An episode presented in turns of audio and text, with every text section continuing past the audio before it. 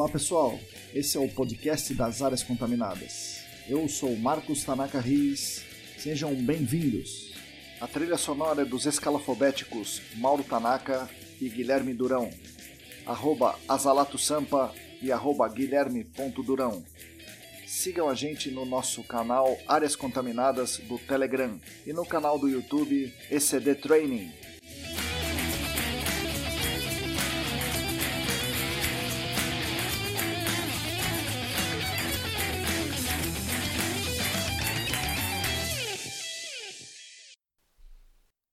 Olá pessoal, para quem nos ouve no carro, escrevendo relatório, desenhando pluma, mostrando água, desenvolvendo poço, lavando louça, acompanhando aí as aulas online do filho, da filha. Para vocês, bom dia, boa tarde, boa noite. Essa aqui é a segunda parte da entrevista que eu gravei com meu amigo, o geólogo da EBP, Atila Pessoa. É uma entrevista muito, realmente muito boa. Na primeira parte, que vocês ouviram semana passada, ele falou sobre a sua origem, sobre o seu início na profissão, a relação entre geotecnia e GAC. Também ele deu para nós uma tremenda aula de é, sobre dados, sobre algoritmos, sobre geoestatística. E agora, nessa segunda parte que vocês vão ouvir daqui a pouco, vocês vão ver, ele fala com muita paixão sobre ciência, sobre inteligência artificial, sobre o futuro do trabalho e novamente dá uma baita aula, uma aula fantástica, dessa vez sobre investigação de alta resolução ele conta com muitos detalhes sobre o funcionamento de diversos equipamentos de, de aquisição de dados em tempo real ou não. Né? Ele, ele dá detalhes aí de, de MIP, de OIP, de HPT, de condutividade elétrica, de Low Level MIP, de HPT GWS, de, do, do, do FROG, né, que é um cromatógrafo de campo, fala, fala detalhes de tudo isso, fala seus usos, fala sobre as aplicações de cada um, sobre as limitações de cada equipamento, alternativas que você pode usar para cada um. Depois de você ouvir essa entrevista, você certamente terá dado um salto enorme no seu entendimento sobre esse assunto, né, que, é, que é a investigação de alta resolução. É realmente uma aula fantástica, espero que vocês gostem. Falem com a gente, respondam, é, critiquem, escrevam para mim ou escrevam para ele. A gente gosta muito de receber mensagens né, sobre, sobre os, os temas que a gente levantou. Eu tenho recebido algumas. O próprio Atila recebeu várias mensagens e agradeço em nome dele aí as mensagens que vocês mandaram para ele. Estimulo que vocês continuem fazendo isso, tá bom? Bom, aqui eu vou pegar um pouco o gancho da entrevista que ele deu. O Atila, num determinado, determinado momento ali, fala que nós devemos ser, né, as pessoas devem ser, nós todos devemos ser orientados a dados. Ou seja, nós temos que embasar as nossas decisões nos dados, na ciência, Tendo isso em vista, eu gostaria de levar alguns pontos aqui para a reflexão de todos nós. Um ponto de reflexão é o Plano São Paulo. O Plano São Paulo, como todo mundo sabe, ele regula a abertura ou não de estabelecimentos, de comércios, de serviços, de escolas, de transportes, etc., no estado de São Paulo, levando em conta as informações sobre a pandemia. Muito bem, os critérios para as fases, as fases vermelha, laranja, amarela e tal, esses critérios para estabelecer é, onde que uma determinada cidade ou uma região está são baseados fundamentalmente na capacidade de atendimento das UTIs e na evolução das internações e óbitos de uma semana para outra. Agora, esse critério foi baseado em que será? Né? Então, isso, o critério não está claro e nem os dados. Então, esse é um caso clássico da estatística espúria que o Atila explicou para gente, né? de pintar, a pintar o alvo ao redor da flecha. Os critérios do Plano São Paulo obedecem certamente ao interesse, que é claramente o interesse econômico, ao passo que se dá um verniz científico para essa abertura. Não temos testes, né? os testes são insuficientes. Portanto, sem dados suficientes, você não tem como tomar uma decisão embasada na ciência. O único critério que é claro, que é claro, assim, o dado é, é robusto e pode ser utilizado, é a ocupação das UTIs. Isso nos leva a imaginar que o importante para os tomadores de decisão é ter leitos disponíveis de UTI para quem adoecer e para evitar que se morra né, pelas ruas, né, para evitar a morte nas ruas. O objetivo, portanto, não é conter a doença e também não é evitar que as pessoas peguem o vírus. O objetivo é claramente dar condições, dar UTI para quem precisar de UTI. E assim se eximir de eventuais culpas. Praticamente, eles estão dizendo assim, ó, nós demos as condições, se alguém morreu é porque tinha que morrer mesmo e paciência, né? E eu recomendo para quem é ou quem mora com gente do grupo de risco, ou seja, com mais chances de ter consequências graves decorrentes da Covid, que tome muito cuidado e não se exponha. No meu caso, meus pais são idosos, meus sogros são, idosos, minha tia é idosa, um dos meus pais é hipertenso, um dos meus sogros é diabético, eu tenho um sobrinho que é cardiopata severo.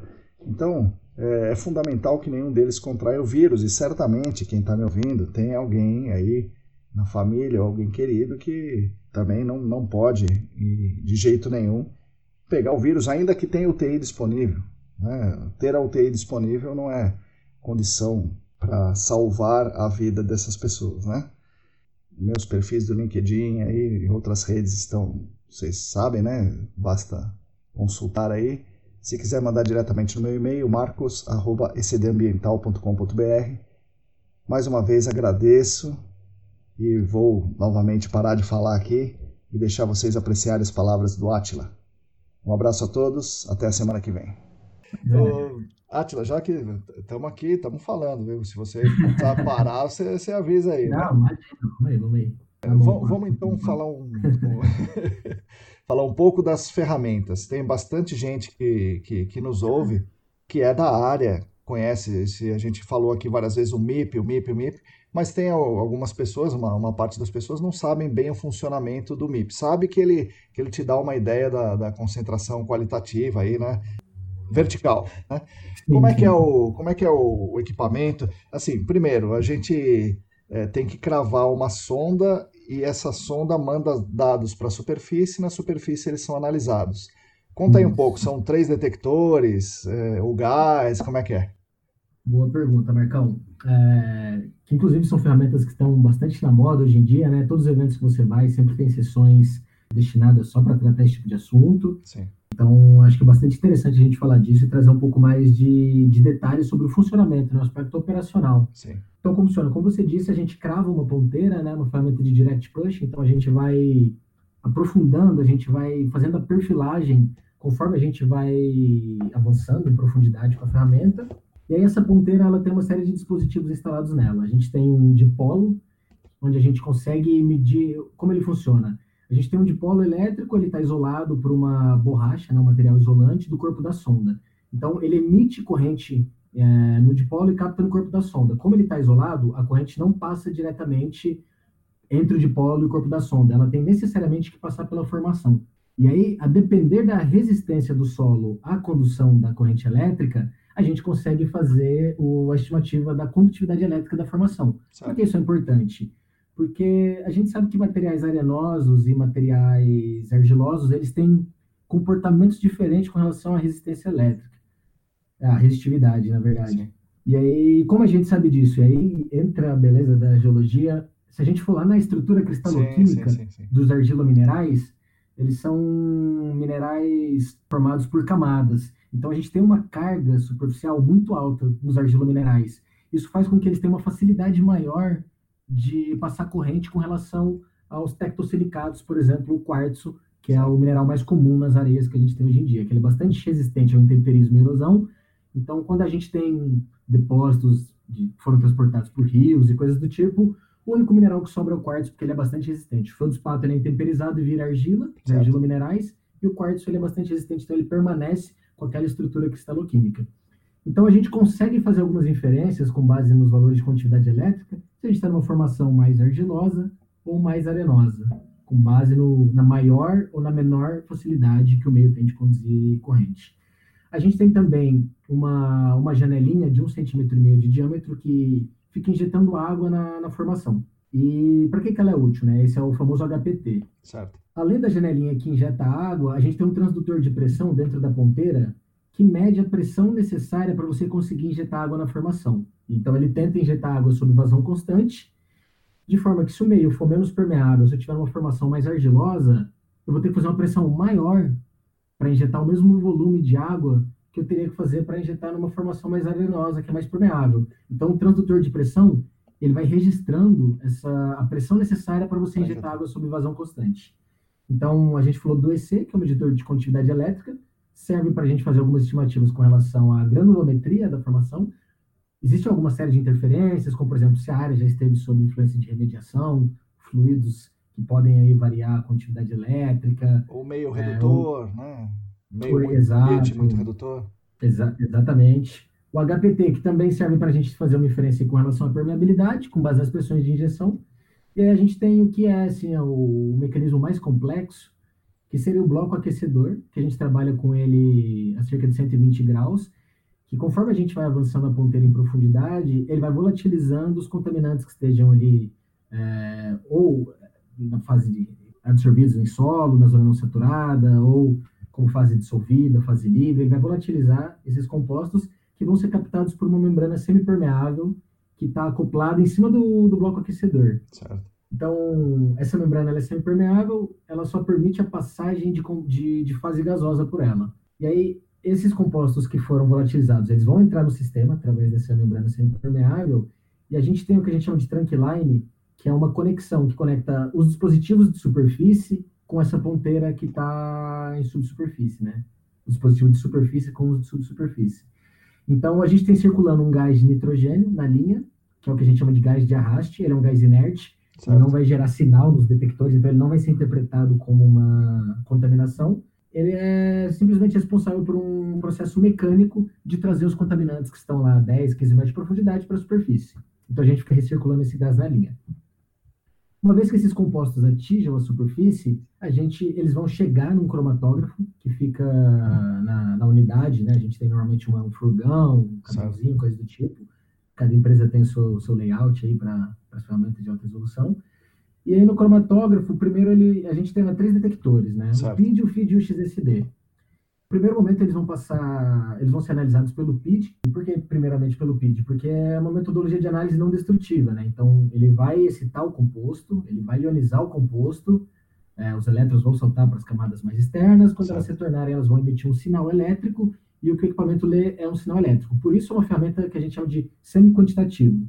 O qualitativo queria dizer tem ou não tem, tem muito, tem pouco, e o quantitativo é dizer, não, aqui tem tal massa, tem tal certo. massa, tem tal massa a gente não tem esse tipo de sinal, a gente não consegue dizer exatamente a massa ou concentração que a gente tem.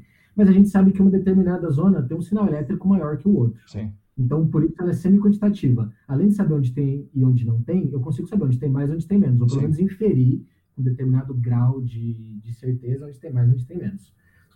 Então, por isso uma ferramenta de análise semi-quantitativa. E ela passa pelo PID, gera um sinal elétrico, o estado energético do átomo volta, da molécula volta para o estado original, e aí ela vai ser dividida, esse volume de amostra que chega no cromatógrafo e passa pelo PID, ele é dividido em dois outros detectores e ela tem que ser dividida porque são métodos de análise destrutiva. Certo. O FID e o XSD. Então, o FID, ele vai colocar minha amostra em ignição e também vai gerar como resposta um sinal elétrico. O XSD é um mini reator que ele vai destruir minha molécula então, ele vai separar todos os átomos e aí tudo que for átomo dos halogênios vai ser, vai ser identificado pelo, por esse detector e também vai gerar como resposta um sinal elétrico. Então, é basicamente isso.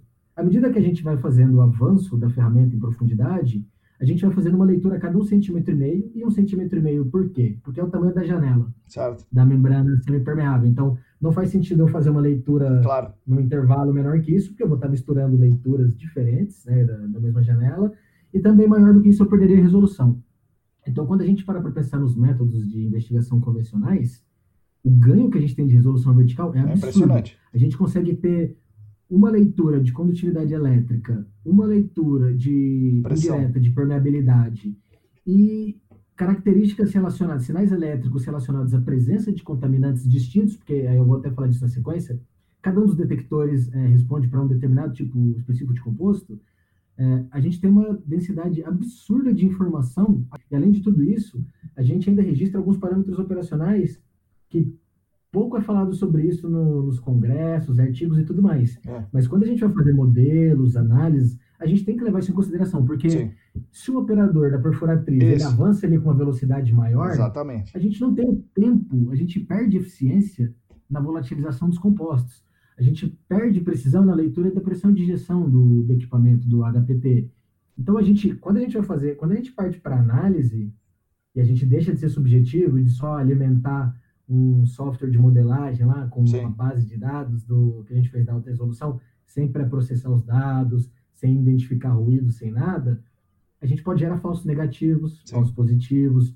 Então a gente tem que avaliar tudo isso. A temperatura da ponteira estava oscilando na faixa que a gente tem como adequada, porque é comum que às vezes o operador ele está ali avançando a, a perfuratriz e a ponteira esfria porque foi muito rápido, ou porque pegou um, uma, uma porção que onde possibilitou a dissipação da, dessa energia térmica com mais facilidade. Então a gente tem que olhar para os parâmetros operacionais. E lá a gente registra velocidade de descida, que é o rate of push, a gente registra a temperatura, a gente registra a pressão de gás dentro da linha, o fluxo, quantos ml por minuto estava. Será que deixei de ter sinal porque teve um vazamento na linha e aí meu fluxo de 42 ml por minuto caiu para 20? Pode ser? Será? Ou será que eu tive algum tipo de entupimento na linha, entrou Sim, umidade? Aumentou, porque às vezes Exato, aumentou a pressão e aí fez, dificultou a chegada do, dos compostos no, nos detectores. Então a gente tem que olhar para tudo. E aí é, entra uma abordagem de análise multivariada. Sim. A gente tem que olhar para vários eixos. Sim. Não dá para escolher um e dizer, não, esse aqui eu vou confiar cegamente nele e vou seguir. E aí, só para terminar a, a, resposta que eu havia levantado até essa questão sobre os diferentes detectores, o PID, no geral, é, ele tem uma lâmpada ultravioleta e esse é o mecanismo de ionização da, das moléculas, dos compostos. Então, ela tem uma energia de ionização de 10,6 eletronvolts, ela vai conseguir ionizar todos os compostos que têm um potencial de ionização inferior a, a, esse valor. No geral, são compostos orgânicos insaturados, né? compostos que apresentam dupla ligação de carbono na sua cadeia. Basicamente, para a gente, assim, compostos aromáticos, etenos clorados, assim, a gente consegue detectar é, muito facilmente com, com o PID. O FID no geral, ele gera uma resposta para compostos. Como ele funciona com uma chama e ele vai colocar seu composto em ignição, é. É, compostos que respondem melhor são os compostos que têm uma facilidade maior a entrar em ignição. Certo. São compostos que têm uma razão hidrogênio e carbono muito alta. Por exemplo, o composto que melhor responde a, ao feed é o metano. Por quê? Se a gente certo. pensar em todas as moléculas, a maior razão hidrogênio e carbono que a gente pode com encontrar certeza. na natureza é de 4 para 1. Então, o metano é o que gera o maior sinal sinal mais intenso para o detector FID. Então a gente consegue detectar também é, hidrocarbonetos no geral, saturados ou insaturados, compostos aromáticos e coisas do tipo. O XSD, eu disse, ele é um composto, ele é um detector específico para fazer análise de compostos halogenados. Então, compostos como cloro, é, o bromo, coisas desse tipo, eles conseguem ser identificados pelo XSD, porque é um mini reator que vai destruir minha molécula e aí todos os átomos, e aí ele vai analisar em termos de átomo, ele não analisa mais a molécula, ele já destruiu a molécula. Ele é até um, um detector muito sensível, a gente tem até um dispositivo externo só para aquecer ele, que ele opera 1100, 1200 graus. Hum. Por ser tão sensível e ter um funcionamento tão complexo, é muito comum que nesse tipo específico de detector a gente encontre muito ruído. Certo. Então, eu já vi em bases de dados nossas e de outras empresas é, muitos ruídos em sinal que muitas vezes são interpretados como sinais propriamente ditos. Entendi. Na verdade, não são. Quando você bate o olho, assim, você vê que aquilo lá, na verdade, é um drift do equipamento. Porque ficou ligado muito tempo, porque a vida útil já está chegando ao fim e coisas do gênero. Então, é um detector muito interessante, né, para quando a gente trabalha em áreas é, que tem contaminação por compostos halogenados, né, principalmente clorados, ele dá um, uma resposta muito boa, muito interessante para a gente. Inclusive, uma das recomendações do, do, desenvolvedor do equipamento, se você for trabalhar, como ele é muito acessível e tem uma vida útil pode ser relativamente curta, é. se você for trabalhar em áreas que não são conhecidas contaminações por compostos halogenados, que você desacople ele entendi, e não entendi. utilize. Utilize só os dois primeiros, PID e FID. Certo. Se você não espera detectar compostos clorados, ele não vai ser útil. Então, desliga e não usa, porque ele pode te gerar uma falsa interpretação. Pô, que legal. E mais uma vez entra naquilo, de saber o que, que você está procurando Sim. e dimensionar que tipo de dado você quer coletar, onde e quanto, né? Olha, Atila, eu já vi bastante palestras de falando disso daí, mas igual a essa eu nunca ouvi. Parabéns. Obrigado. Muito bom mesmo. O MIP, vamos primeiro com o MIP, depois a gente vai para o HPT, né? Se você concordar. O, claro. O MIP é um baita de uma ferramenta, né? Detecta aí, como você falou, a cada um centímetro e meio você tem uma informação sobre a, a presença e o grau de presença do, dos compostos, das substâncias químicas de interesse que a gente está avaliando. E com o HPT junto tem a vantagem adicional de você ter uma noção muito boa do, do meio físico em que aquele composto está inserido.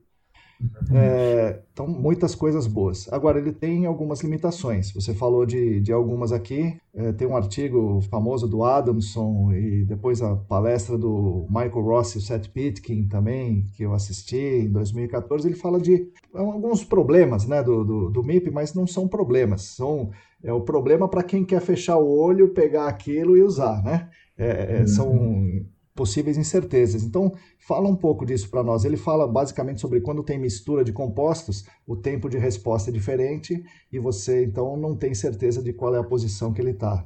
Né? Então essa Exatamente. É, a... é bom, uma coisa assim, porque algumas pessoas podem até ter se questionado, bom, mas como ele sabe a profundidade que estava, uma vez que o composto tem que sair lá da membrana Sim. e atingir o cromatógrafo aqui em superfície? Como ele sabe que profundidade ele estava naquele momento. Então, antes de iniciar as perfurações, a gente faz um teste que a gente chama de response test, que a gente vai avaliar o tempo de viagem do contaminante. Então, é, algumas pessoas chamam de calibração, mas na verdade não é uma calibração, é uma ferição que a gente faz antes de iniciar é, a perfilagem, onde a gente vai fornecer determinadas substâncias compostas na membrana, em superfície, com a ponteira aqui no, na, na, superfície, dentro do, do nosso furgão, caminhão, o que, que seja, e nesse momento, a gente consegue gerar um sinal de resposta instantânea, que é, por exemplo, quando a gente fecha o circuito da condutividade elétrica. A gente utiliza uma chavinha lá, gera um sinal instantâneo, porque a corrente elétrica ela viaja numa velocidade absurdamente sim, maior sim, sim. do que a velocidade do, do de, de, viagem do, dos compostos.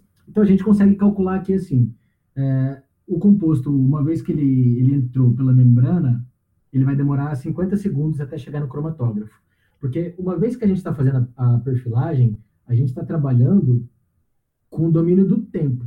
Sim. E a gente precisa converter tudo isso para o domínio da profundidade. Então, Sim. tudo que está chegando aqui, eu preciso subtrair é, esses 40, 50 segundos e avaliar onde a minha ferramenta estava nesse determinado, nesse determinado tempo. Só que isso tem uma série de imprecisões, Sim. porque você precisa ter um controle muito rigoroso da profundidade, que é uma coisa que praticamente é difícil de fazer. Assim, em escala centimétrica, a gente já sabe que existe uma uma certa incerteza nessa, nessa inferência. E tem também essa questão que você comentou, que compostos diferentes têm massas diferentes e, consequentemente, o tempo de viagem deles vai ser diferente.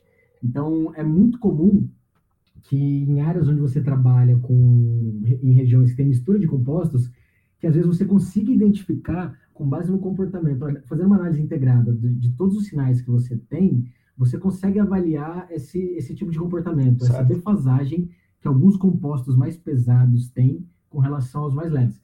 E aí, como você pode avaliar isso? Se você já sabe que na sua área você tem esse tipo de fenômeno, às vezes o composto mais pesado, ele gera uma resposta, por exemplo, às vezes você tem uma região que tem metano e um composto organoclorado que é relativamente mais pesado. Você sabe que o metano vai viajar mais rápido, ele vai gerar uma resposta mais intensa no feed e não vai gerar em consequência no PID, ao passo que o outro vai gerar. Então, buscar esse tipo de correlação pode, pode te ajudar a, a, formar o seu modelo conceitual de uma forma mais robusta. Se for, Mas, de fato. É, se for cloreto de vinila e PCE, por exemplo, isso dá, dá, dá um problema, porque ele exato, vai ser detectado é, da mesma exato, forma. Porque eles têm massas diferentes e o, eles vão responder de forma parecida até os três detectores. Então, aí já começa a ficar, ainda mais quando a gente trabalha com toda a cadeia de degradação dos etanóis clorados, exato. Começa a ficar difícil enxergar isso aí. E tem áreas que a gente trabalha que tem benzenos clorados, pois que é. tem metano, que tem. Então, assim, é uma, da, é, é, uma das, das limitações do método, mas se a gente parar para pensar, ainda com essas limitações, o ganho de informação é muito maior Sim, do que as metodologias é claro. de investigação convencional. Sim. Então, por mais que, como você disse, é um problema, não, é, é uma limitação do método. Como, Sim. por exemplo, a gente só consegue fazer investigação em, em material inconsolidado. Sim. E ainda assim, dependendo da resistência desse material à perfuração. Sim. Então, se a gente pegar uma camada de argila muito compacta, às vezes a gente não consegue ultrapassar ela, porque a resistência, ou até furos muito profundos, a nossa resistência de ponta ali, atrito lateral, vai fazendo com que, e a compactação do material propriamente dita, Sim. com o aumento da, da, profundidade, vai fazendo com que, e, e, é muito comum que às vezes, na hora que a gente começa a ter o sinal dos detectores que a gente comece a enxergar o olho do furacão, a gente não consiga mais avançar. Porque nem o, nem o contaminante conseguiu. Exato. Então, é, no começo a gente forçava bastante, assim, no, é. nos primeiros trabalhos que a gente fez com alta resolução, é. a gente tentava forçar. Só que a gente viu que a gente tinha uma perda de, de equipamento muito grande. Então Imagina. a gente vivia perdendo ponteira e a gente conseguiu chegar, com base no, naquele rate of push que eu havia comentado, em métricas assim, bom, a partir disso já começa a ficar delicado. Então, a partir de 0,3 metros por minuto, se eu demorar mais de um minuto para descer 30 centímetros, eu já estou entrando numa zona delicada. Pode ser que eu não consiga resgatar, depois não consiga sacar minha composição. Hum. Então, assim, é uma outra limitação. Isso faz com que a ferramenta seja ruim? Não, muito pelo contrário. Todo, todo método tem sua é limitação. Claro. Para você ter um ganho de resolução e de entendimento da complexidade do fenômeno, você tem que lidar com esse tipo de coisa, né? Sim. É isso aí. Tem umas outras questões também, um pessoal que. E aí, isso eu acho que seria interessante a gente desenvolver mais, porque ferramentas em outras áreas, como por exemplo no petróleo, na mineração, são ferramentas que são constantemente postas a provas, então experimentos, testes de campo em ambientes controlados e coisas do tipo, para avaliar o funcionamento, checar um dado e tudo mais. Para essas ferramentas hoje que estão muito em moda na nossa área, é difícil você achar trabalhos assim muito rigorosos, assim, é, criteriosos. É. Eu vi um que era muito interessante que falava sobre variações que você poderia encontrar nas leituras de pressão de injeção do HPT.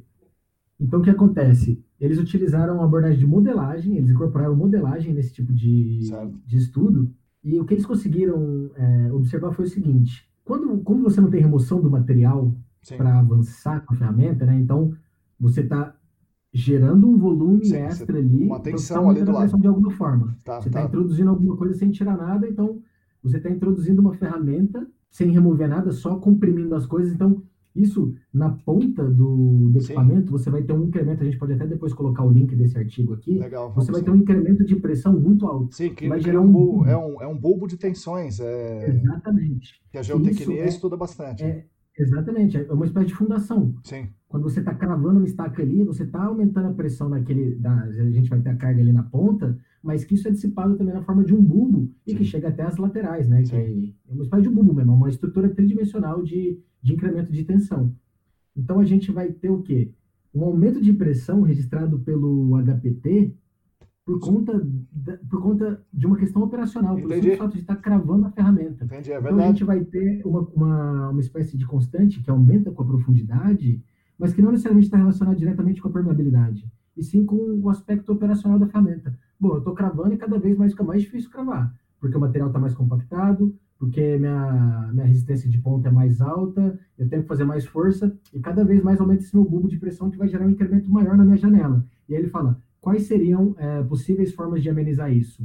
Uma ele sugere, que é uma, uma, uma, impraticável. Ele fala aumentar a distância entre a janela do HPT e a ponta. Hum. Só que isso é impraticável, porque é uma característica, pode ser até que a Geoprobe talvez pense nisso no futuro, mas a ponteira teria que ter um tamanho muito maior e aí já é uma coisa muito difícil de manusear.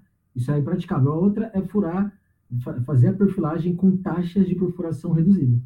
Você atenua esse ruído que você gera por conta da perfuração em si. Mas, assim, trabalhos como esse, são assim raros da, de testar, de pôr em prova. Parece que a gente aceita o Sim. princípio e a funcionalidade da ferramenta como verdadeira e, e, segue, segue o jogo. aumentou a permeabilidade aqui, ah, porque eu estou entrando na argila, eu estou entrando. Mas não necessariamente, talvez não seja o caso. Uma outra questão também, em zonas mais superficiais, Sim.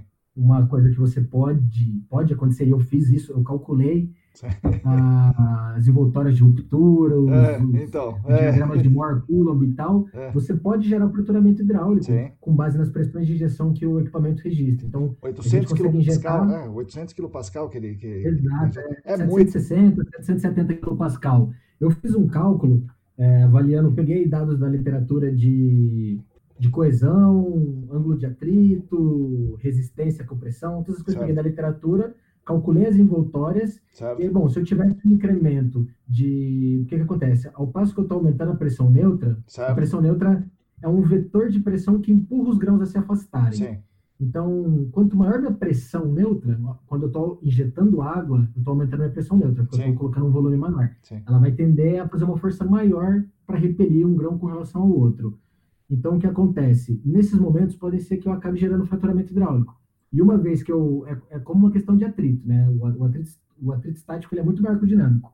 depois que o processo iniciou, é muito mais fácil de continuar sim, fraturando. Sim, sim, sim. Então, assim, uma vez que você gera um incremento de pressão neutra, você desloca uh, o seu círculo de Markov para mais próximo da envoltória de ruptura. Uma vez que você faz isso, e isso intercepte a envoltória de ruptura, você vai gerar uma fratura. Isso é muito comum em reservatórios de petróleo não convencionais, mais uma vez.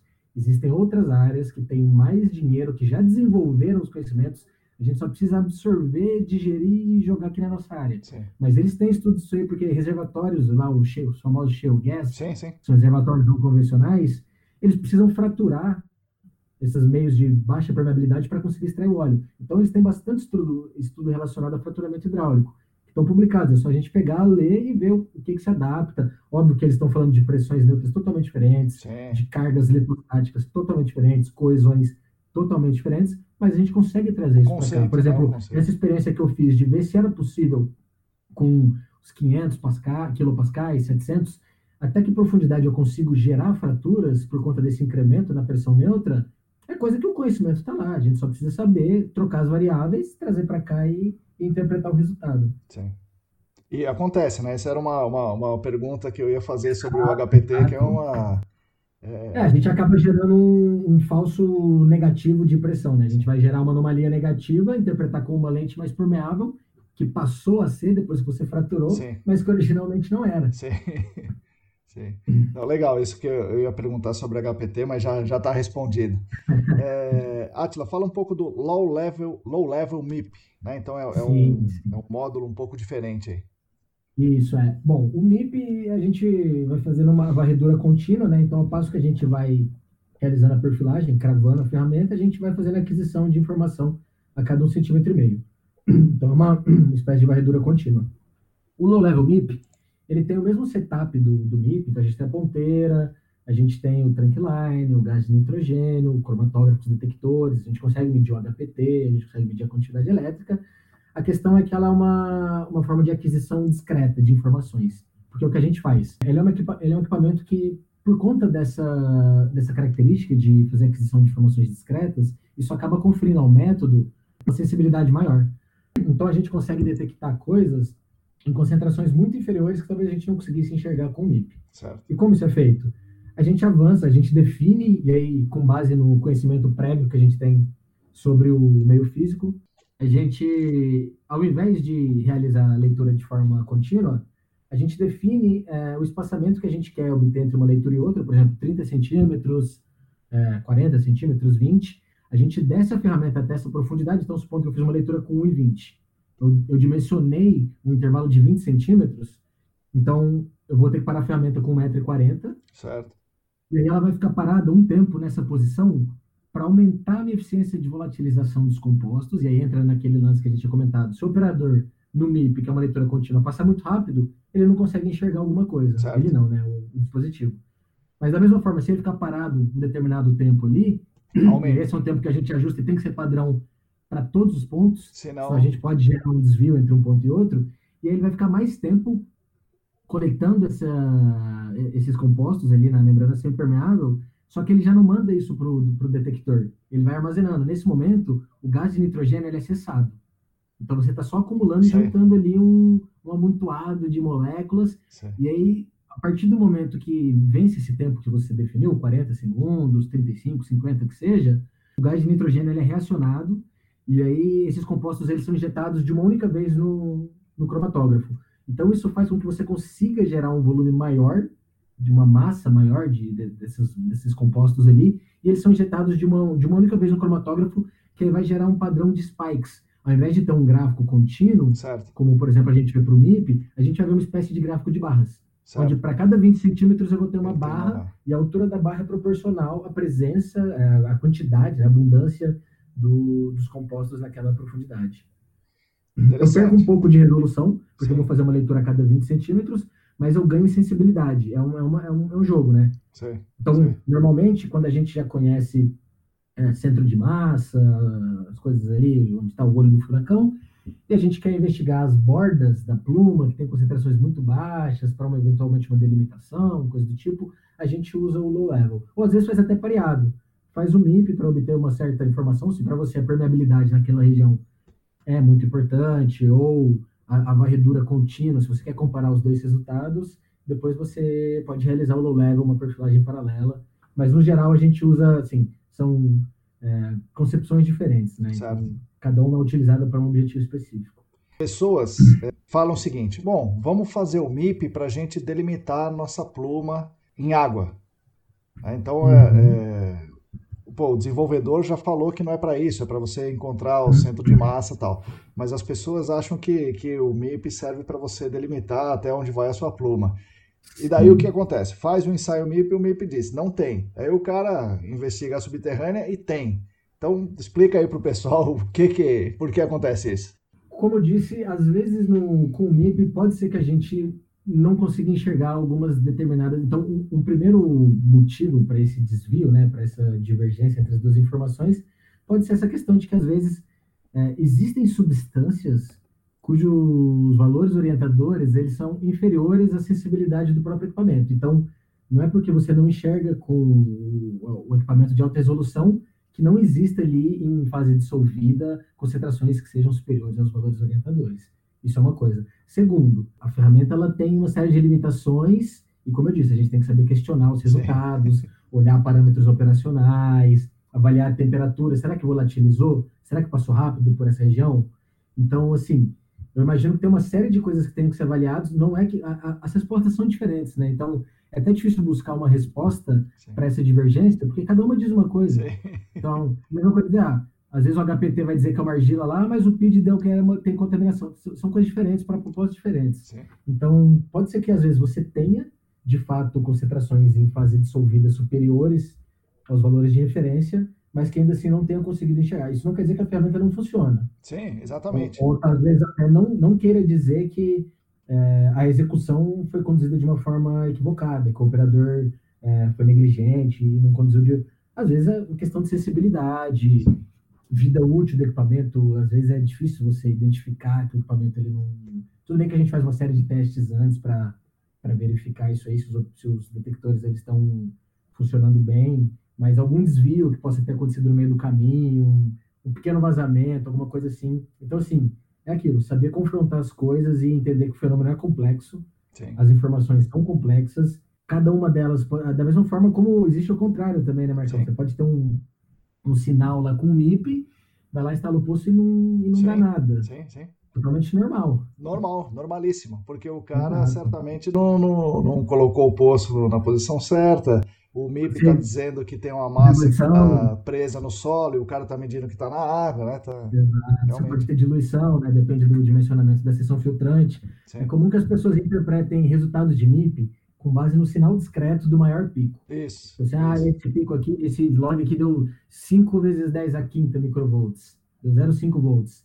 Só que, assim, uma leitura de 3 centímetros, depois não tem nada, é só leitura de baseline. Então, assim, o, o que que representa isso? quando você vai lá e instala um poço com uma seção filtrante Não, de um metro? Zero, abaixo de zero. Exato, porque você vai estar diluindo isso em um centímetro para 100. Sendo que ele então, podia estar muito bem no solo, não na água. É, podia nem estar na água. É. Podia nem estar na água. Então, assim, são respostas diferentes e, e, o desafio do técnico é conseguir montar o quebra-cabeça, que Sim. não é fácil. Não, não é. Porque o, o, fenômeno em si é complexo, o meio já é complexo, e o fenômeno associado a esse meio é complexo, né? A distribuição dos contaminantes, permeabilidade, anisotropias, é, é, é, tudo muito complexo. Então, não é uma tarefa fácil. Não é simplesmente olhar o log, é. ver o valor discreto lá do maior pico, instala o poço lá com 2 metros de seção filtrante, 3 metros, espera o resultado fala, não, a ferramenta não funciona Isso. ou o poço está mal instalado. Não, a gente tem que saber o que cada coisa fornece, saber como casar as duas informações para conseguir, no fato, chegar com um modelo robusto, né? o mais próximo possível da realidade. Na realidade, a gente nunca vai chegar, né? Inclusive, tem até uma frase que diz que todos é. os modelos estão errados, é claro. por definição. Alguns são úteis e outros não. então, o que a gente tem que fazer é tornar os nossos modelos úteis. Errados eles sempre vão estar. Sim. A gente tem que chegar ao, tentar chegar o máximo próximo possível da realidade, né? Sim.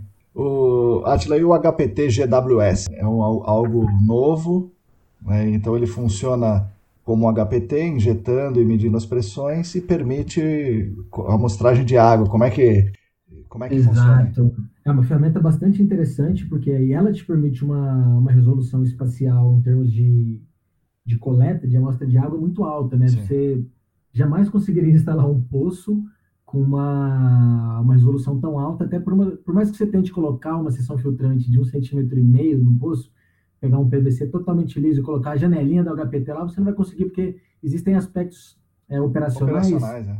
Relacionados à instalação, você vai ter o espaço anular, vai comunicar alguma coisa, ter para filtro, ter o selo, você não consegue fazer isso com essa resolução. Então é uma ferramenta muito interessante por isso, né? É, uma, é a ponteira é, dotada de 20 janelinhas semelhantes à do HPT que vai no MIP, né, que a gente vai injetando água, e aí a gente vai fazendo aquisição de leituras de pressão de injeção. Então, conforme a gente vai fazendo a investigação, a gente vai identificando as zonas de maior ou menor permeabilidade. E aí, supondo que a gente queira, e ela é uma ferramenta, também o desenvolvedor recomenda que essas amostragens sejam feitas em meios de maior sim, sim. por questões operacionais. Então, uma vez que você identificou, com base, vamos supor que já fez uma campanha de MIP, identificou centros de massa e tal, você coletar uma amostra de água discreta numa determinada profundidade. Você vai estar ali acompanhando o resultado do HPT-GWS. A hora que você viu que você entrou na unidade hidroestratigráfica de interesse, você para, e ao invés de começar a injetar água... A pressão baixou naquela, naquela A pressão unidade. baixou, você vai esperar dissipar, e ao invés de continuar injetando água, você vai induzir o fluxo contrário.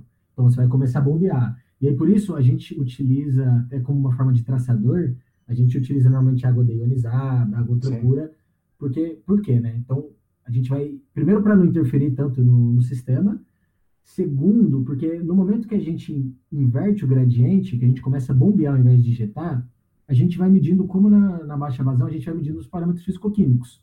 Então, a gente vai ver que a gente vai estar tá bombeando uma água de baixíssima condutividade elétrica, porque tem quase nada dissolvido para aumentar a condutividade você, elétrica. Você desse... injetou água deionizada e a primeira água que você retira. Você vai bombear é deionizada. Então você vai monitorando os parâmetros fisicoquímicos. Uma vez que você vê que estabilizou também, que está legal, que você consegue certificar com o mínimo de acurácia, com o máximo de acurácia possível, que você está bombeando uma água que é representativa da formação naquele ponto, e aí você consegue coletar uma amostra de água discreta com uma janela, uma resolução espacial de um centímetro e meio, que é uma coisa assim absurdamente alta, é uma coisa muito precisa.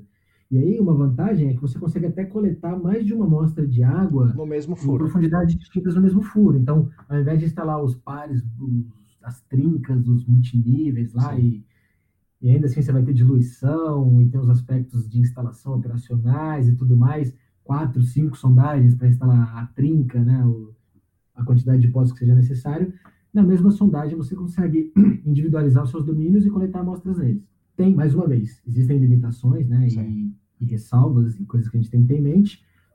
Uma vez que a linha de amostragem pela qual a água vai passar é a mesma ao longo do furo, pode ser que você tenha uma espécie de contaminação cruzada. Existe uma forma de recircular uma água ali para minimizar esse impacto, mas ainda assim ele existe. Sim. Mas querendo ou não, para um screening, para você ter uma, uma visão quantitativa né, da, da qualidade das, das, águas em diferentes profundidades, é uma ferramenta muito boa, que traz Sim. muito ganhos, Sim. muitos ganhos por conta da altíssima resolução espacial que tem, né?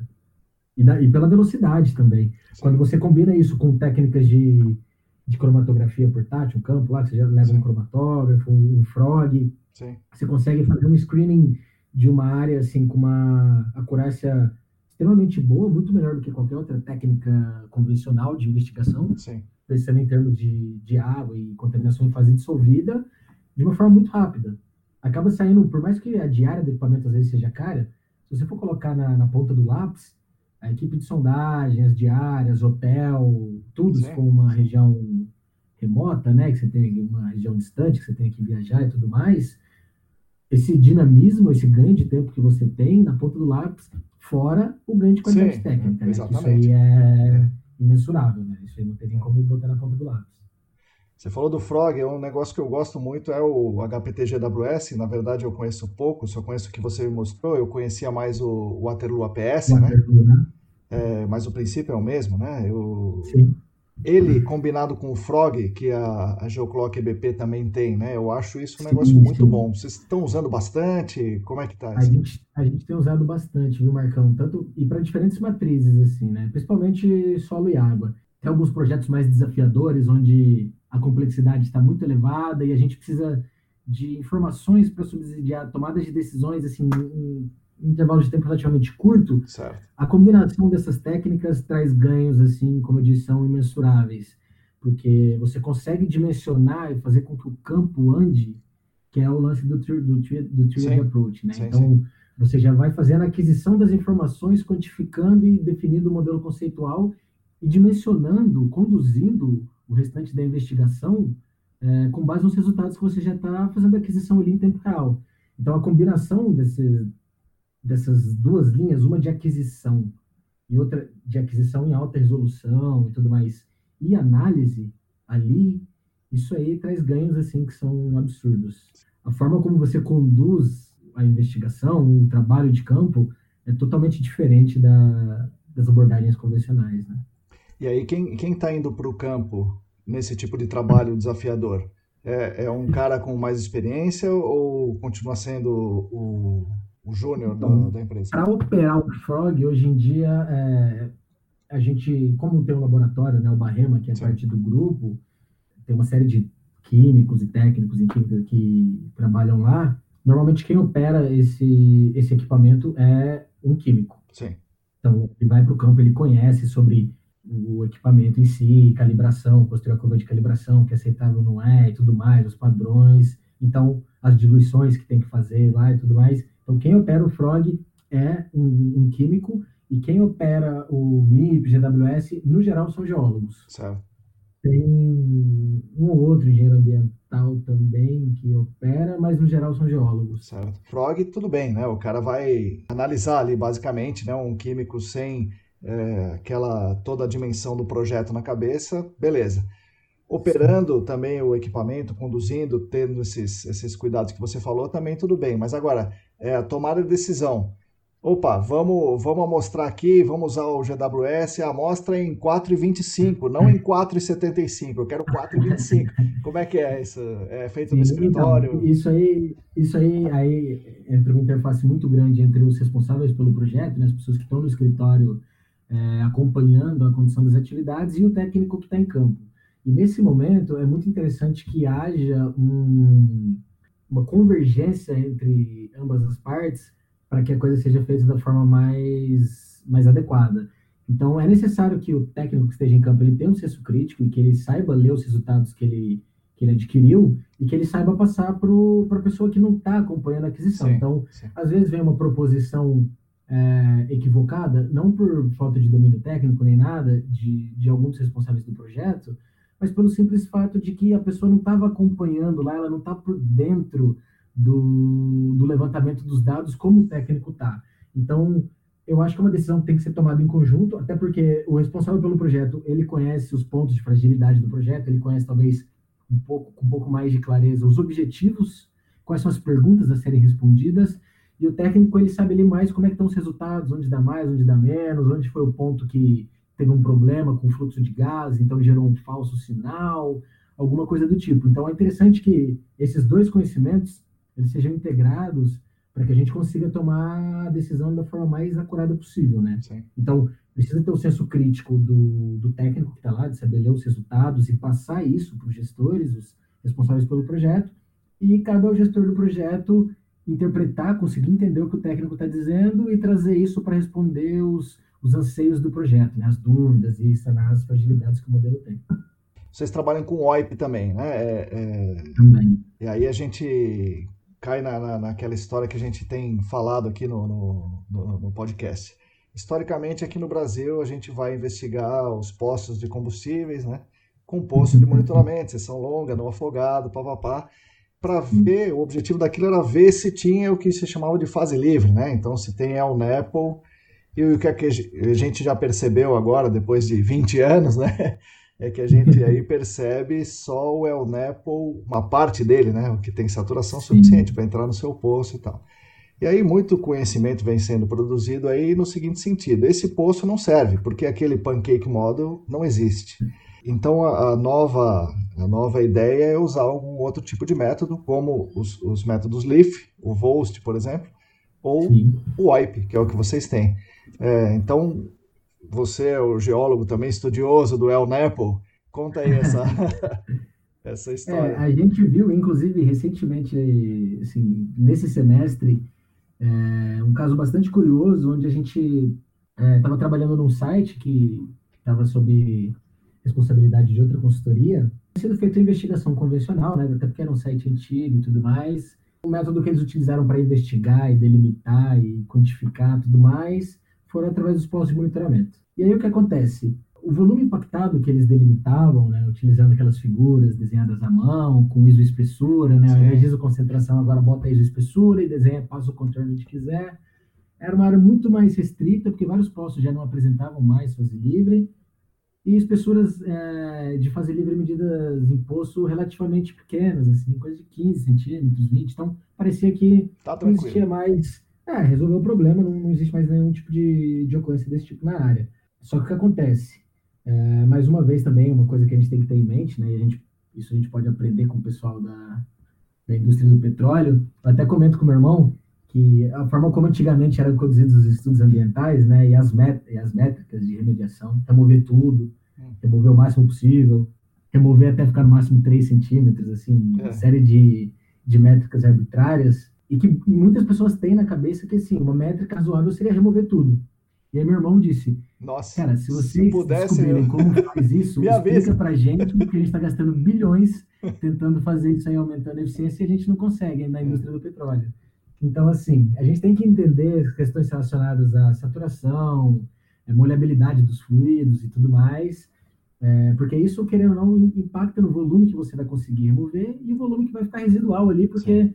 Uma vez que essa, essa ocorrência não tem a continuidade, que ela esteja aprisionada, que vamos supor que o fluido, a saturação é baixa, o fluido molhante é a água, ou seja, a água tem contato com os grãos, ela tem uma mobilidade maior e o Sim. óleo ele está ali trapeado. Então, ele não vai conseguir migrar com facilidade. E você não consegue remover utilizando essas tecnologias convencionais. Você pode esquentar para reduzir viscosidade, misturar o sistema. Eu até li um artigo recente, muito interessante, do pessoal, eles fizeram um experimento, né, simularam a formação com bolinhas de, de gude, bolinhas certo, de vidro, certo. e aí eles saturaram o meio de, de fase livre, e depois deixaram escorrer, né, para removeram tudo que era o móvel, e aí depois colocaram, saturaram com água e eles injetaram ferro zero valente para promover a degradação dos compostos. Isso gerava fases gasosas que o aumento de volume que os gases geravam nesses poros tornava móvel uma fração da fase livre residual. Ixi. Então era uma, uma ação em dois vetores. Você Sim. degradava o composto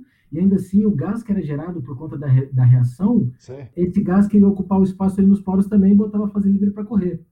Então assim, o tema fazer livre é muito mais complexo do que o que a gente ousou pensar no passado, Sim. né, pelo Pancake Model, e ainda, e ainda eu vejo que é uma visão que muitas pessoas têm, Sim. que ainda não está totalmente desmistificado. Não, não está não. Mas aí nessa investigação, a gente foi lá e fez uma campanha de OIP, e aí os resultados são, assim, surpreendentes, porque a gente tem um, um volume impactado, ele era absurdamente maior, e as zonas de ocorrência também eram muito maiores. Então, assim, a gente está falando aí de zonas com fluorescência de 1 a 2 metros. Sim.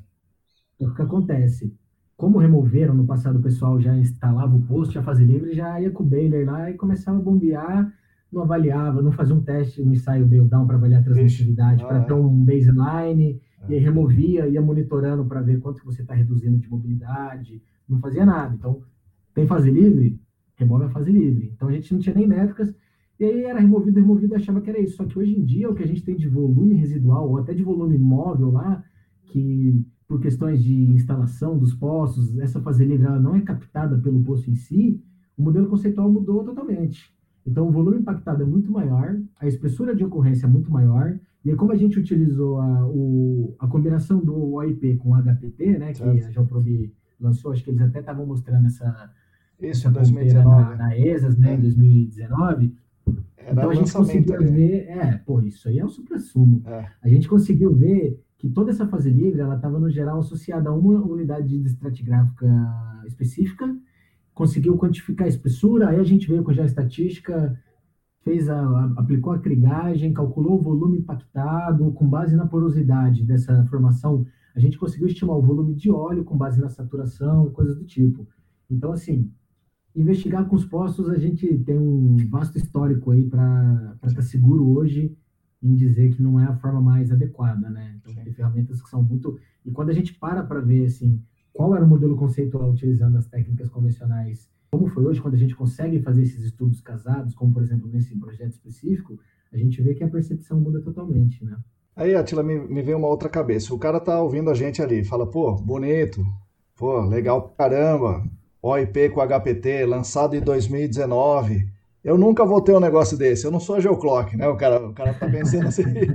e, então, é, o cara parte do negócio que é, que é o, o supra-sumo, como você falou, e fala, não, supra-sumo não, então eu vou ali naquela, naquele negócio lá, vou instalar o poço. Só que tem coisas nesse meio aqui, né, para o cara fazer. Ah, existem formas mais criteriosas que não são tão caras também, que fornecem ainda respostas muito melhores do que a, as abordagens, né, a forma de investigação com poço, por exemplo. Pra é, podia, o cara podia ter coletado amostras de solo aí, por exemplo? Teria chegado nessa conclusão? Com certeza. É, e, e, existem várias linhas, uma vez que você coletou a amostra de solo, existem várias formas de, de atestar a, a presença ou não de fase livre. Sim. Uma delas é o dispositivo Tupiniquim criado pelo, pelo interlocutor aqui, né?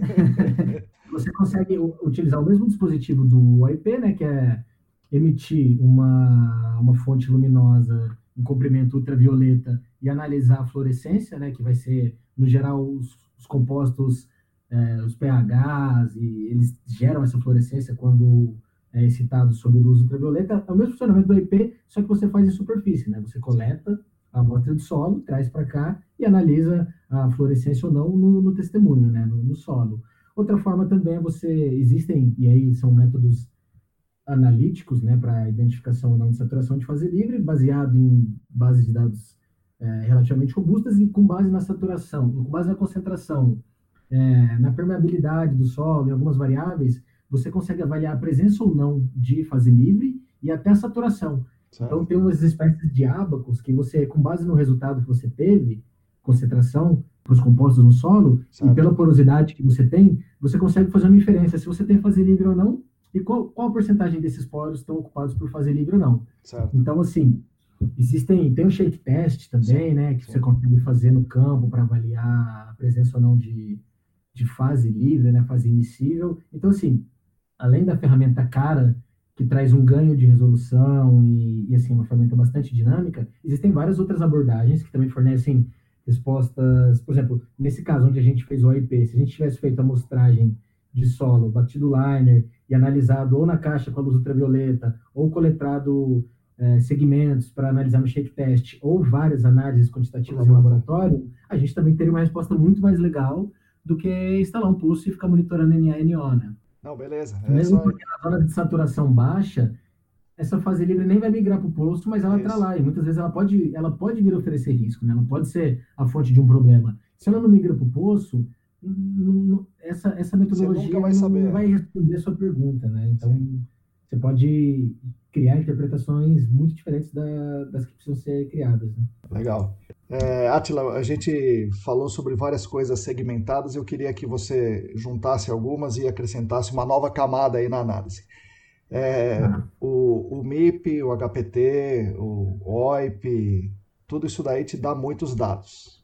Você uhum. desenvolveu e estudou algoritmos para interpretar esses dados e fazer uma, uma interpretação é, automática para tirar outliers e, e outras interferências.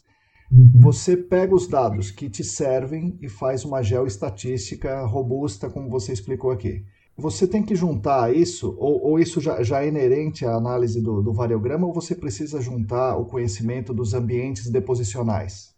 Ah, essa é uma pergunta excelente. Se você tiver uma quantidade absurdamente alta de dados, supondo assim, numa extrapolação como um exercício filosófico, supondo que eu tenho uma informação de descrição de unidade estratigráfica e de HPT para cada centímetro no eixo X, no Y e no Z. Eu mapeei tudo. Nesse momento, a, função do geólogo é, é muito baixa, porque já está tudo posto. Mas a gente sabe que isso é um cenário longe até do utópico. Sim. Então a gente trabalha, e, e, isso nem faz sentido do ponto de vista amostral, porque amostrar Pois é. Coletar, coletar informações de uma população e com base nessas informações que você coletou, você fazer, você conseguir realizar inferências que se aplicam à população. Senão então, você está olhando a população, sentido. né? Você... Exato. É, é igual fazer uma pesquisa eleitoral entrevistando todo mundo. Sim. Não faz sentido. Espera a eleição que você vai saber, Sim. né?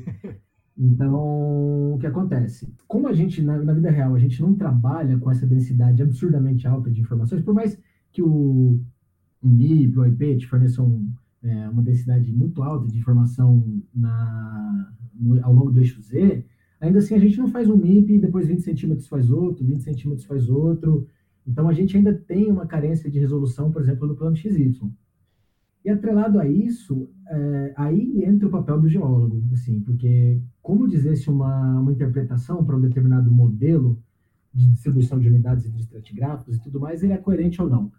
Então, o que acontece? É muito comum, isso até em geólogos e principalmente em pessoas que não são geólogas, de, de para assumir que todas as camadas são horizontais e elas vão até o infinito. Então, assim, quando a gente para para pensar em ambientes deposicionais, em sistemas deposicionais, por exemplo, um sistema deposicional associado a um rio meandrante, Sim. ele é totalmente diferente de um sistema deposicional que você vai encontrar no sistema deltaico controlado por ondas, que é diferente de um ambiente deltaico dominado por marés, que é diferente de um rio entrelaçado, que é diferente de um solo de alteração de rocha, entendeu? E a rocha, ela, ela tem anisotropia ou não? Ela é um granito, que é homogêneo e não tem nenhum tipo de, de orientação preferencial, ou é um gneiss, um xisto, que tem descontinuidades ali então, assim, as coisas elas não são horizontais infinitas, senão a gente teria camadas que circundam a Terra como um todo. Sim. Então, a gente sabe que, por exemplo, para ambientes deposicionais fluviais meandrantes, os rios meandrantes, no geral, eles são rios de baixa, de baixa energia. Então, como é a dinâmica de um rio meandrante? Se você soltar duas bolinhas de ping-pong no rio meandrante antes de uma curva, você vai ver que elas vão chegar no, no, no mesmo tempo do outro lado da curva. Isso quer dizer o quê? Que a bolinha de fora, que fez a curva por fora, ela percorreu um trecho maior no mesmo certo. intervalo de tempo que a bolinha que percorreu um intervalo de tempo menor. Ou seja, certo. a minha energia na parte externa do meandro é maior do que a parte interna. Certo. Isso confere a esse sistema um, uma dinâmica seguinte: ele sempre vai erodir a parte de fora e depositar na de dentro. Isso vai criando barras arenosas ao longo do canal, que é o que a gente chama de palio canal, que vai estar ao longo de unidades de muito argilosas que predominam em ambientes meandrantes por serem rios de baixa, de baixa energia. Então, eles não conseguem transportar sedimentos muito grossos, muito grosseiros, porque eles têm baixa energia. Sabe. E aí o que acontece? Então, para esse tipo de coisa, você vai ter paleocanais, que vão ser espécies de túneis é, de areia em meio a camadas argilosas. Então, se eu peguei aqui um paleocanal e 10 metros eu peguei um outro paleocanal, pode ser que eles não tenham continuidade lateral não necessariamente é uma camada arenosa de continuidade lateral infinita. Sim. Então a gente precisa trazer para os modelos conceituais, quando a gente pensa na, nas questões principalmente relacionadas ao meio físico, sobre ambientes deposicionais, sobre distribuição de faces.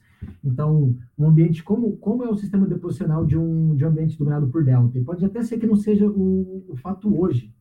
Por exemplo, lá no delta do Mississippi, a gente Sim. tem deltas ativos e tal, mas a gente tem ambientes que no passado foram. Então, além de tudo, Sim. a gente tem que consultar. Pois é. A bacia de São Paulo. A gente tem um professor aqui, que é o Claudio Ricomini, que ele conhece a bacia de São Paulo como ninguém.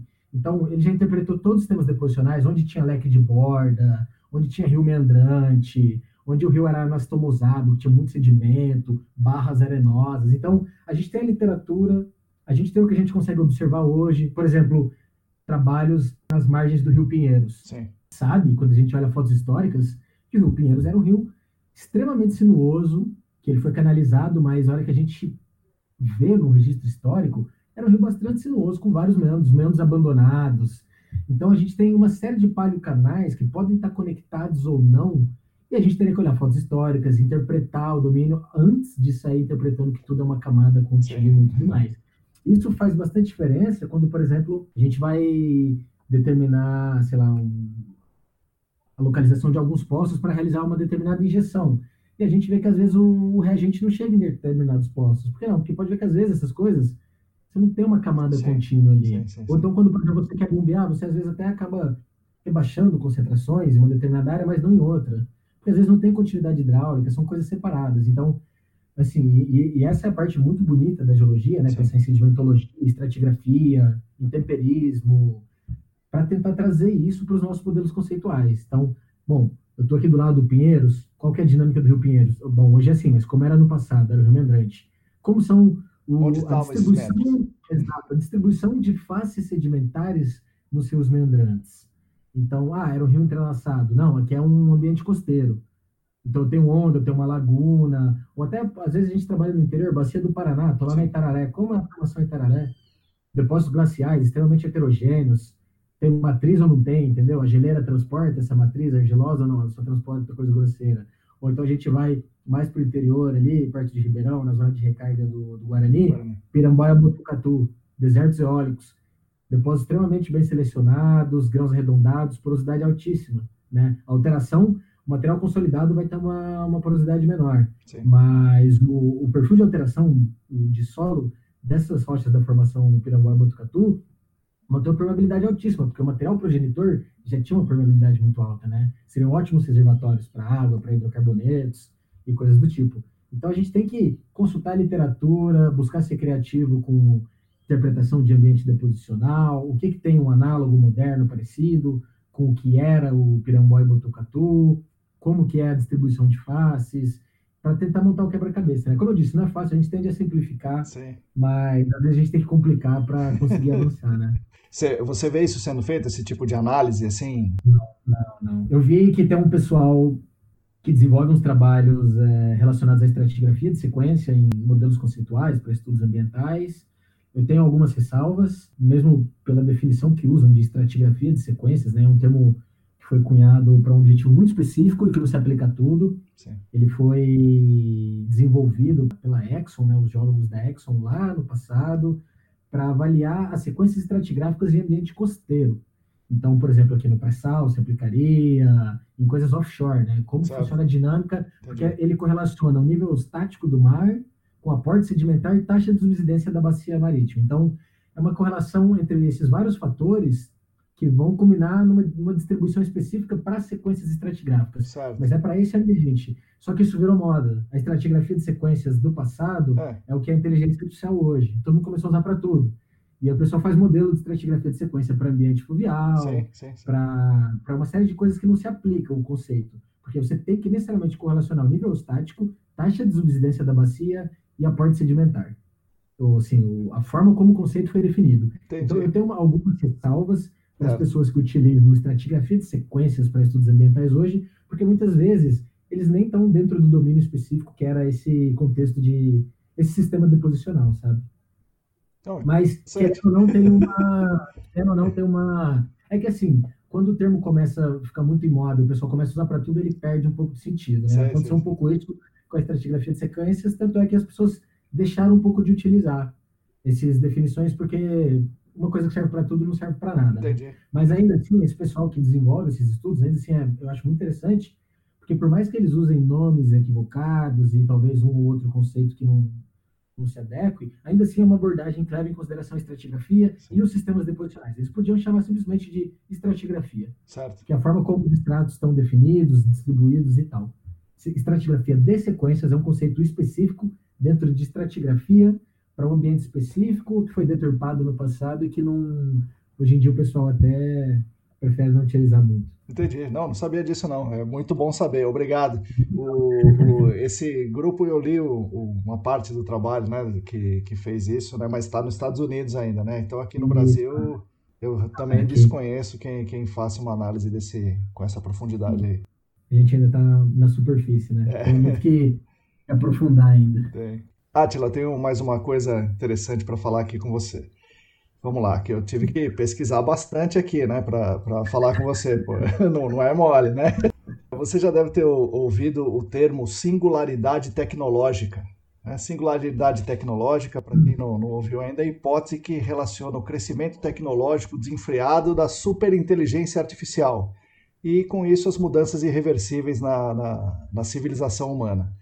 Você acha que o desenvolvimento da inteligência artificial como um todo vai nos levar a essa singularidade tecnológica a partir da qual uh, as, as máquinas, vamos chamar de, superam a inteligência uh, humana? Isso é um caminho sem volta?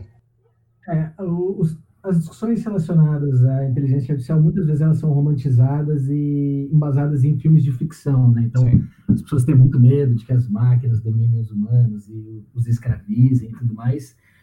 Mas, na verdade, a realidade é outra, né? O, o que eu acho, assim, são domínios da inteligência diferentes. Então, existe um, uma área específica do, do conhecimento que as máquinas não conseguem desenvolver e que ainda assim sempre vai precisar da inteligência humana para julgar aquilo como necessário ou não, para formular problemas. É inteligência humana, assim, né? Então, isso a máquina não consegue desenvolver. Mas, em compensação, ela consegue processar volumes gigantescos Calcular muito rapidamente. de dados. Pra... Existem, existem bases de dados. Eu fui num, num TechSummit da iFood recentemente e o pessoal estava dizendo que eles fizeram, treinaram um modelo de inteligência artificial lá e o número de parâmetros que eles usavam, assim, cada usuário, ele, quando ele interagia com o aplicativo, ele gerava uma linha no, na, na base de dados. Eles trabalhavam com dezenas de milhares de parâmetros, ou seja, uma matriz com dezenas de milhares de colunas, com interações de usuários, assim, de uma forma vertiginosamente rápida. Então, para processar, para extrair padrões de cada bairro ou de cada idade, perfil de consumo tal, para inteligência humana, isso aí é, é muito difícil. Tanto é que as bases do, dos conceitos de inteligência artificial eles são da década de 50, 60. O que acontece? O perceptron, né, que é a estrutura de processamento de dados, que no final acabou culminando nas redes neurais, né, que é um, uma estrutura de vários perceptrons, que é o perceptron seria um análogo ao nosso neurônio biológico, e até por isso as redes neurais têm esse nome. É, essa concepção é da década de 50, 60, se eu não estou enganado. Mas a gente só conseguiu avançar em termos de eficiência de processamento recentemente. Então, de 2010 para cá, a gente começou a ter um boom, e isso ficou muito famoso, porque a gente conseguiu implementar e treinar os modelos que antes a gente não conseguia. Porque, assim, a formulação teórica do problema já existia. São os, os algoritmos de inteligência artificial, é, de forma grosseira, são otimizadores. Eles vão, vão entender um problema e buscar o mínimo de erro possível. Só que para fazer isso, para garantir um nível alto de, de acurácia, a gente precisa de um volume de dados muito grande e de modelos matemáticos assim tão, tão sofisticados quanto. Só que assim, a base desses modelos já é antiga. Isso está na moda agora por conta da evolução dos computadores, das GPUs, Sim. processamento rápido de dados. Sem dúvida, isso vai ter um impacto nas nossas vidas, como já está tendo, né? Sim. Querendo ou não, uma forma como a gente consome, e aí consome do ponto de vista literal e figurado, né? Consome informação, Sim. o que a gente lê e tudo mais, e o que a gente consome mesmo que a gente compra, é muito conduzido pelas pela forma como as pessoas entendem o nosso comportamento e oferecem coisas para a gente. Sim. Outra coisa também que muda são as atribuições, né? Muitos serviços que antes eram desenvolvidos por, por humanos, hoje podem facilmente ser desenvolvidos por máquinas e até com um nível de acurácia maior, como, por exemplo, sempre que você faz curso de inteligência artificial, interpretação de imagem, interpretação de linguagem, eles dão exemplo de reconhecimento de células cancerígenas em imagens de, de, tomografias e tal. É sabido hoje que os algoritmos de inteligência artificial eles têm uma precisão maior do que a interpretação humana. Porque ele, ele sabe, ele, ele consegue, quando ele vai tomar uma decisão e dizer isso aqui é uma célula cancerígena, ele está usando como base um milhão de imagens é. que ele já para ser treinado e aí ele, ele, ele consegue trazer tudo isso de uma forma muito instantânea. O humano não, ele confunde, ele precisa pegar uma outra para comparar e tal. Então tem uma pressão muito alta para algumas coisas. Só que acontece, também é muito comum por conta dessa, dessa preocupação e da visão romantizada que alguns filmes e textos geram, a gente não vai mais ter emprego. Eu estava vendo esses dias uma, uma palestra sobre evolução tecnológica e tudo mais, e o palestrante disse, ele falou, vou citar um texto aqui, uma, uma frase, exatamente da forma como ela foi publicada no jornal. Eu tenho medo que com o avanço da tecnologia as pessoas percam seus empregos. Ele falou, alguém sabe de quando é essa frase?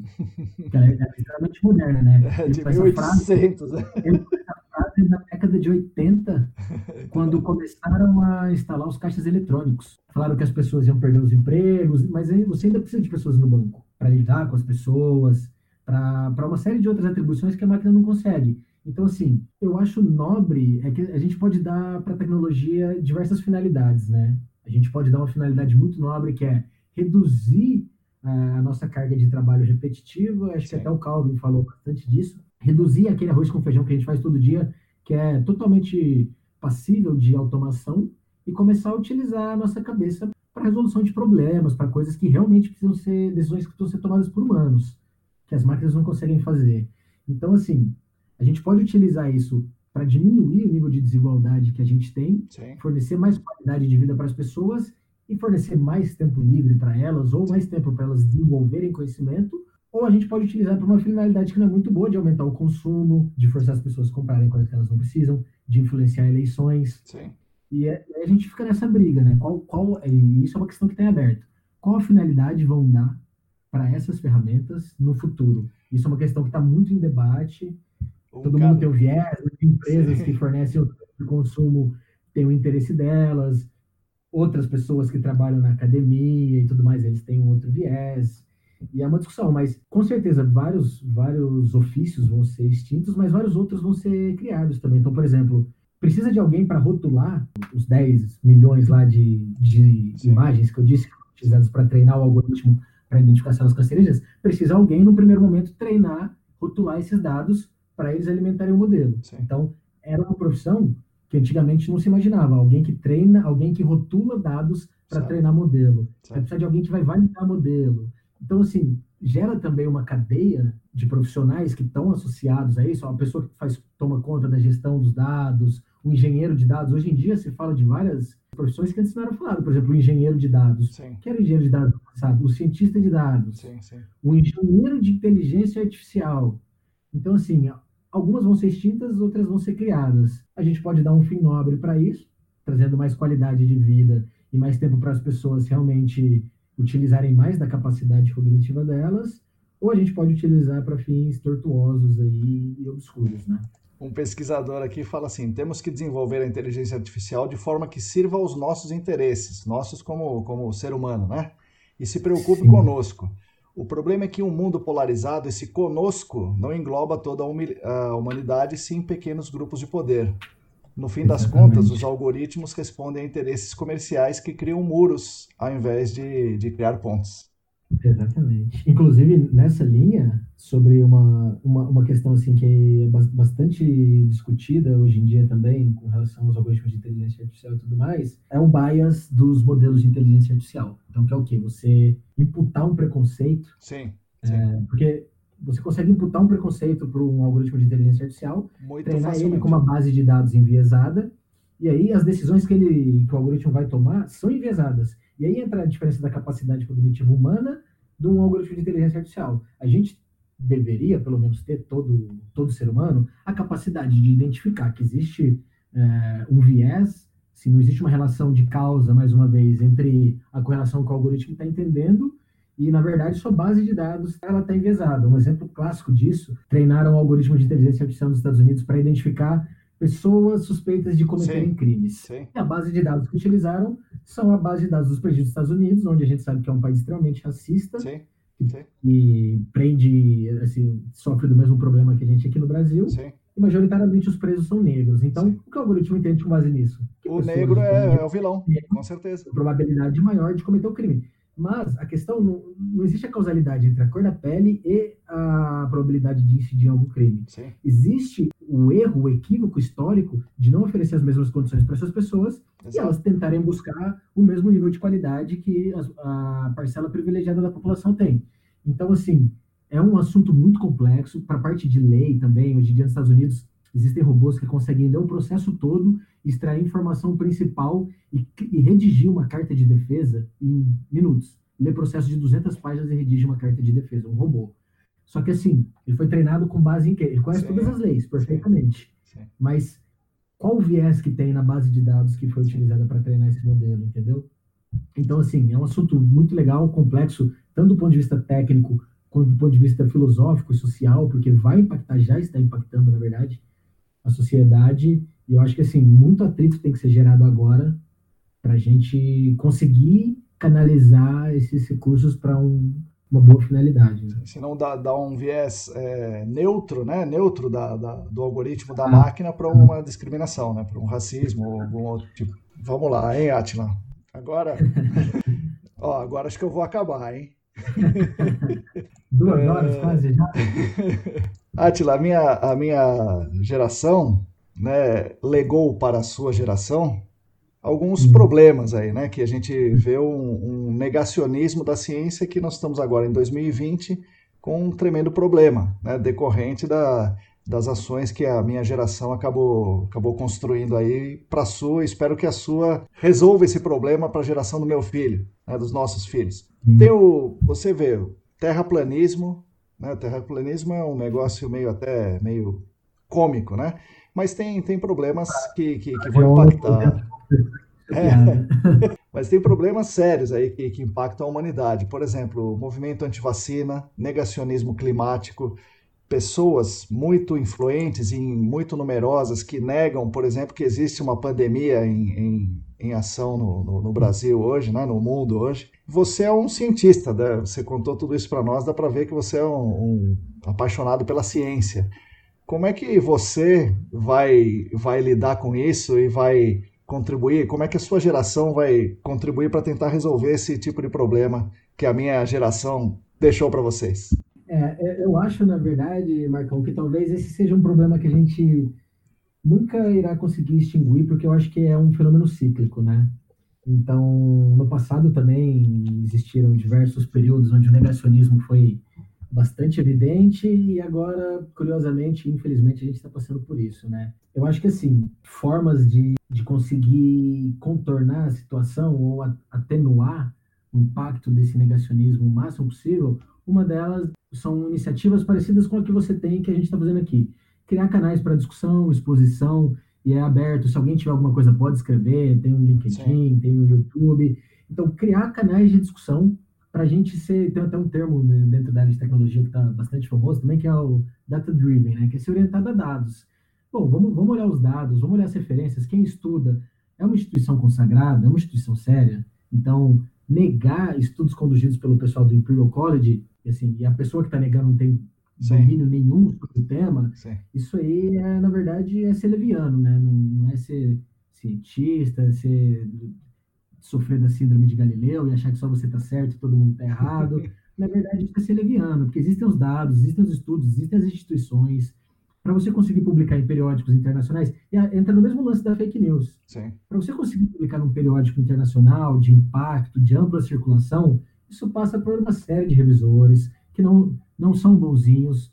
Muita gente tenta publicar em artigo volta, principalmente nesses periódicos consagradíssimos, assim, tipo Nature, Science, Science as instituições são sérias, os profissionais são sérios, eles estudam o tema há 30, 40 anos, orientam pós-graduação, publicam em periódicos internacionais de referência. Então, a gente tem que ser orientado a dados, seja dados brutos, pegar as bases de dados e checar, ou a dados não estruturados, periódicos, textos, entrevistas, entender o que as pessoas estão falando, porque você é, concordar com uma, uma, determinada influência aí, que hoje em dia todo mundo tem voz, né? A internet é bastante democrática sim, sim. e isso tem um lado bastante positivo, mas também tem a, o aspecto não tão, tão positivo assim, né? O efeito colateral que é dar voz para todo mundo e aí você consegue agrupar esses, essas pessoas aí que são negacionistas com uma facilidade maior. Tanto é que os, terra, os terraplanistas voltaram agora, tem até um documentário, acho que é o Netflix que mostra, por conta de um vídeo que saiu no YouTube, aí um descobriu o outro, descobriu o outro. Mas assim, a gente está sujeito a isso. Né? A gente está sujeito a isso. Como neonazistas, né? No Brasil, que coisa absurda, né? No Brasil, nos Estados Unidos. Então, assim, a gente vai passar por isso, né? A internet, ela dá voz para todo mundo e, e, facilita as conexões, né? Ela cria os elos mais facilmente, apresenta as pessoas que têm interesses comuns, né? Sim. Através das comunidades e tudo mais. O que a gente tem que saber fazer é conduzir a discussão de uma forma saudável, porque eu acho que assim, a melhor forma de, de tratar isso não é com agressão verbal nem nada. É com a lógica, é com base em evidência científica, explicar o que é metodologia científica, como ela funciona.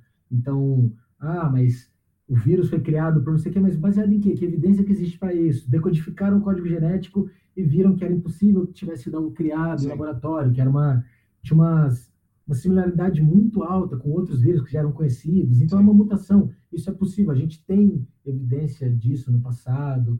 Então, a melhor forma de lidar com os negacionistas, os antivacinas, né, o pessoal terraplanista, é trazer para o diálogo e, e, fortalecer canais de comunicação e discussão. E aí, o que eu imagino, uma vez que a gente consiga expor de uma forma clara, baseada em referências e discutir de uma forma saudável, eu acho que essa é a melhor forma a forma mais eficiente que a gente pode ter de trazer as pessoas para o lado de cá. Sim. De ser mais orientados à ciência, orientados a dados, e não a falácias, a coisas que estão na moda, que influencers falaram no Instagram ou no YouTube, entendeu? Porque quando você compara o domínio que uma pessoa dessa tem sobre um determinado tema com o conhecimento de um pesquisador de uma universidade que já herdou conhecimento, às vezes, do orientador, está dando continuidade à linha de pesquisas em epidemiologia, em vacinas, em imunidade, imunologia. coisas do tipo, imunologia, é, é, assim, não tem nem como colocar na balança. Então, a ideia, eu acho que o, a forma mais saudável é convencer essas pessoas de que o caminho mais claro e que traz os melhores frutos é o caminho da ciência, né? Acho que nos dias de hoje, assim, no pleno ano 2020, chega a ser tão absurdo a gente ter que discutir isso, né? Que a ciência ela deveria embasar o nosso conhecimento, porque ela é, ela tem uma série de, de protocolos, né? Para a gente poder acreditar nela e dar validade para as interpretações. Sim, é isso aí, é exatamente isso. É, bom, Atila, é isso aí. Vou agradecer você, mas antes de, de agradecer, a gente se despedir aí. É, agora é aquele, aquele momento, o podcast é seu, pode falar o que você quiser. Se quiser falar do Corinthians, do que você quiser. Vou passar uma receita de miojo. Bom, primeiramente gostaria de agradecer mais uma vez, Marcão, pela oportunidade. E acho que eu deixei claro ao longo da, da minha fala que a discussão ela é necessária para a evolução do conhecimento. Então, te parabenizar mais uma vez pelo, pelos canais e pelas discussões que você vive levantando, que eu acho que esse tipo de provocação gera incômodo em muita gente, mas para as pessoas que estão dispostas a mudar o, o status quo, elas vão procurar saber do que você está falando e vão procurar se inteirar e descobrir se o que eles estão fazendo no dia a dia é a melhor forma de fazer e tudo mais. Gostaria de incentivar as pessoas a, a buscarem né, as melhores práticas dentro das áreas, seja ela qual, seja, sejam elas quais forem, na área ambiental, na geotecnia, até fora do domínio geológico, buscar consultar as referências, ver como as pessoas que já passaram pelos mesmos problemas antes da gente, como eles resolveram os problemas deles. Então, assim, tem muita gente estudando muita coisa que a gente consegue, a gente não precisa desenvolver os experimentos, formular o experimento, desenvolver. Não, a gente precisa consultar as coisas na literatura, a gente precisa estudar, entender sobre as ferramentas que a gente utiliza para gerar o mínimo possível de erro nas interpretações, consolidações de modelos conceituais e tudo mais. Então, basicamente é isso. Agradecer a presença, parabenizar você mais uma vez e aconselhar as pessoas que sempre busquem o viés científico, porque por mais que as coisas pareçam simples, elas nunca são. Todos os fenômenos são complexos. Fenômenos de subsuperfície, como são difíceis da gente acessar e observar, eles têm uma pitada e um incrementinho maior de complexidade. O custo para aquisição de dado é relativamente alto. Sim. Então, a gente tem que conseguir fazer mais com menos. Então, é muito interessante que a gente consiga fazer as coisas de uma forma criteriosa. E dizer que se alguém tiver interesse em alguma das coisas que eu disse por aqui, que eu sou totalmente aberto, gosto de conversar sobre isso, tanto é que a gente está aqui há três horas falando sobre isso, e estou totalmente aberto. É, tenho um perfil no LinkedIn, Atila Pessoa, Instagram, as pessoas podem me procurar se quiserem conversar sobre. E é isso. Legal. Obrigado, Atila. Muito obrigado Maravilha. pelo seu tempo. E Imagina. as pessoas certamente vão gostar disso. Obrigado. Espero que sim. obrigado você, Marcão. De verdade, já tinha falado antes de, de ter iniciado a gravação. Obrigado pelo, pelo espaço. Acho que é muito importante a gente falar disso, porque uma coisa que eu sinto assim, não adianta nada você ser a única pessoa que entende o que você está falando. As pessoas não vão entender o que você está falando e também não, não, vão te dar credibilidade, não vão entender a complexidade do que você está propondo. Então, é possível subir a régua, mas para subir a régua você não, nesse caso, acho que não vale o, a máxima em terra de cego quem tem olho é rei, né? Porque se só você enxergar, você não tem vantagem nenhuma. É. Então, para subir a régua, tem que subir todo mundo junto. Eu acho que esses canais, assim, muito provavelmente alguém vai estudar alguma coisa sobre geoestatística, Sim. ou sobre inteligência artificial, ou sobre estatística. Eu espero, se isso chegar a mudar uma pessoa, acho que já cumpriu o seu papel, né? Com certeza. É uma semente. O outro influencia outro, que influencia outro, e assim Sim. a vida segue. Legal. Obrigado, Atila. É isso aí, pessoal. Espero que vocês tenham gostado dessa verdadeira aula que o Atila nos brindou aí sobre ciência em geral e sobre investigação de alta resolução, né? Uma, realmente algo muito minucioso, muito importante para ser ouvido. É, espero que vocês tenham gostado, espero que vocês continuem acompanhando nosso podcast, nosso canal, Peço que vocês compartilhem esse podcast se vocês gostaram. É muito importante essa, essa divulgação das ideias, do, do, que foi discutido aqui, do que foi apresentado pelo Atila. É muito importante que as pessoas saibam, que conheçam essa visão, que pratiquem essa visão, que respeitem a ciência. Inscrevam-se no canal, inscrevam-se na nossa newsletter. Toda semana a gente coloca um monte de, de coisa lá, de informação, de dica é, que, que, é interessante para vocês, para todo mundo que está no mercado ou tentando entrar no mercado de áreas contaminadas. Então peço que vocês façam essas inscrições no canal e na newsletter. E na semana que vem a gente vai trazer uma conversa também muito legal com a minha amiga Patrícia Ruiz, da Soul Dia Ambiental. Então é isso. Aguardo vocês na semana que vem. Muito obrigado por, por nos acompanhar e fiquem bem. Com saúde, felicidade, amor e prosperidade. Um abraço, até a semana que vem.